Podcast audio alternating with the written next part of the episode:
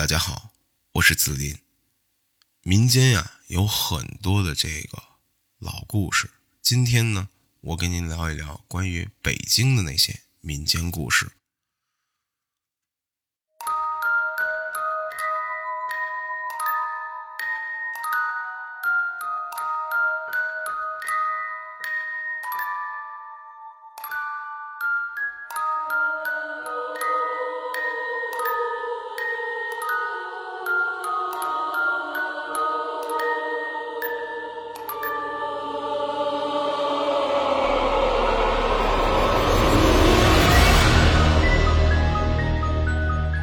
今天呢，我们就来说说那些闹鬼的老宅子。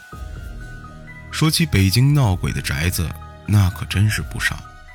但有处宅子不得不说，这便是后海附近的一处宅院。这座宅院的前身是明朝某位王爷的府邸，究竟是谁已无法考证了。这位王爷生活在明神宗时期，与那荒淫享乐的明神宗不同。这个王爷为人正直，善待百姓，尽管对明神宗的行为看不惯，但也不敢有所表露。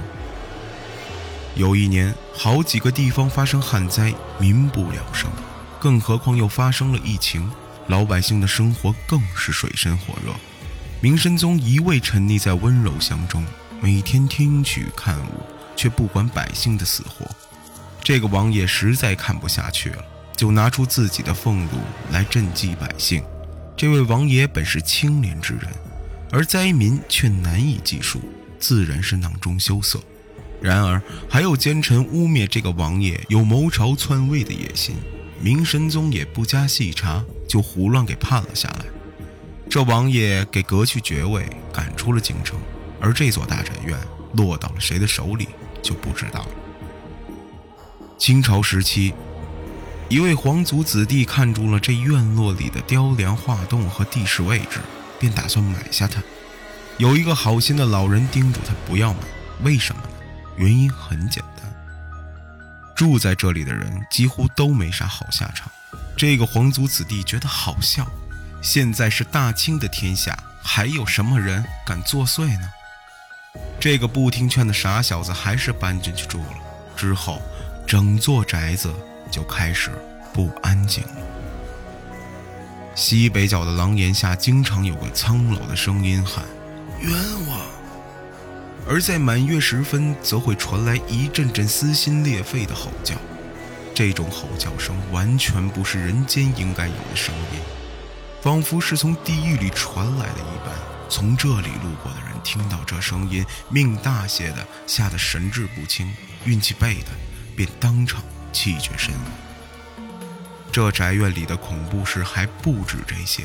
在大冬天，宅院里一口井翻滚着红色的水，而井水还散发出一股血腥的味道。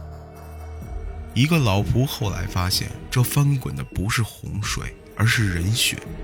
而夏天呢，其他地方都是炎热的，只有这宅院里刮着一阵阵夹带着腥味的凉风，冷冷的，还打着旋儿。吹的人身上汗毛竖起。刚住进去不久，这宅院里的人就相继患上了恶疾。那个皇族子弟年纪轻轻便口眼歪斜，而他的妻子则身上出现了很多红色的脓疮。其他的仆从不是上吐下泻，便是头痛发烧，请来太医诊治，不见起色；找来道人做法，更是不见成效。唯有离开这闹鬼的老宅，一家人的性命才能保住。就这样，好好的一座宅院又空空如也了。临走时，这个傲气的皇族子弟还不忘在老宅的大门上贴了个字条，上书“古宅荒废，恶鬼来袭”。他本来是想吓唬人的，结果这个字条刚贴上不久，他自己就暴病身亡了。另一处闹鬼的老宅位于劲松附近，其他一些被鬼怪光顾的地方都是傍晚或半夜才开始闹起来。可这里呢，无论白天黑夜，每时每刻似乎都有离奇古怪的事情发生。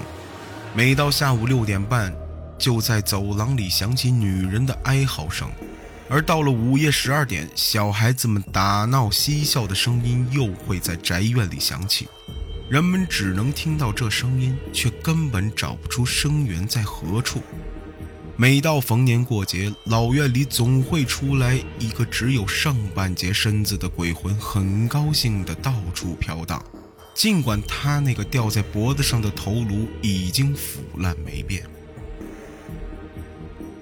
曾有人大着胆子在半夜三更时提着灯到园子里四处转悠，希望找到那些嬉笑打闹的孩童。可在宅院中，只有一只球在滚来滚去。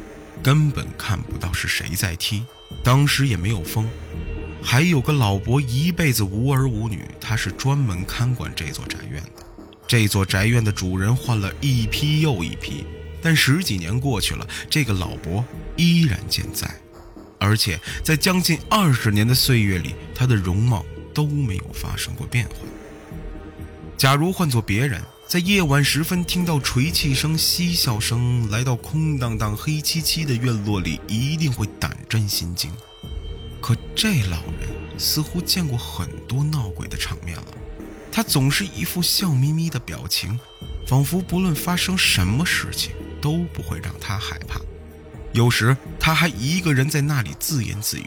有人问起时，他会说他在教小孩子们背唐诗，尽管他面前。并没有所谓的小孩。这座宅院最后的主人是前清一位举人。这位举人在父母过世后，便带着妻儿和几名家丁来到这里居住。原因就是这里的宅院很僻静，适合读书，而且价格也要便宜得多。尽管他对这里闹鬼的事件也有所耳闻，但还是义无反顾地住了进来，并嘱咐自己的子女，无论看到什么。都不许乱嚷嚷。这位举人的一双儿女也确实很乖。看守宅院的老人经常说：“我在这里住了将近一百年了，像这么懂事的娃娃还真是少见。”他每每这么说，就会有人问：“老伯，那您多大年岁时开始看守这宅子的呀？”那时还年轻呢，也就不过五六十岁吧。老伯伯拍着自己的将军肚，十分满足的模样，而听他说话的人却早已惊得不知所措。好了，今天就和您先聊到这儿。如果您对老北京的故事感兴趣，希望您关注我，明天继续收听。好了，我们明天见，再见。